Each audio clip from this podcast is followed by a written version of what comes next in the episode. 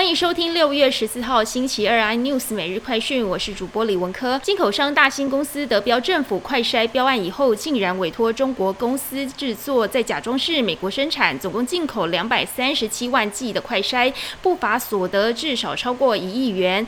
高雄市议员李雅静质疑内幕重重，拿出绝标的公告，认为从限制性的招标过程到采购试剂验收，对照后续爆发瑕疵无法判读的过程，都有疑。点，高雄市议会召开程序委员会，定在六月二十一号，请高雄市府进行专案报告，一次说清楚。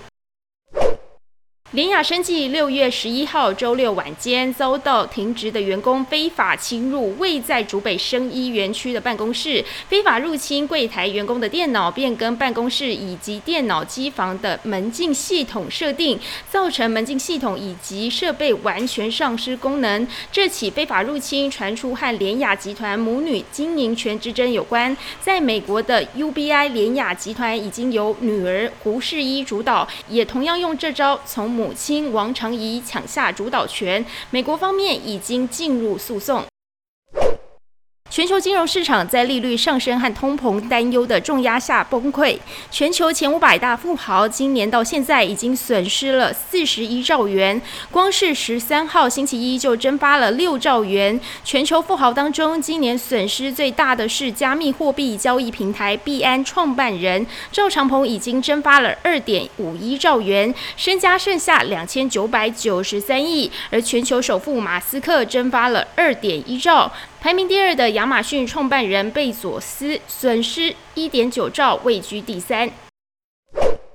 南韩卡车司机到周二进入第八天罢工行动。南韩国际贸易协会表示，罢工事件导致三星电子未在中国的晶片产线面临停摆，原因是南韩一家一丙醇的供应商无法出货到中国，进而使得中国晶圆供应商无法供货给三星电子。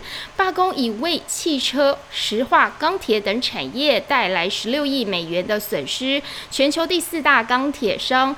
浦项钢铁部分工厂已经暂时停产，影响层面正扩及整体经济。更多新闻内容，请锁定有线电视四十八八十八 MOD 五百零四三立财经台 News 或上 YouTube 搜寻三立 iNews。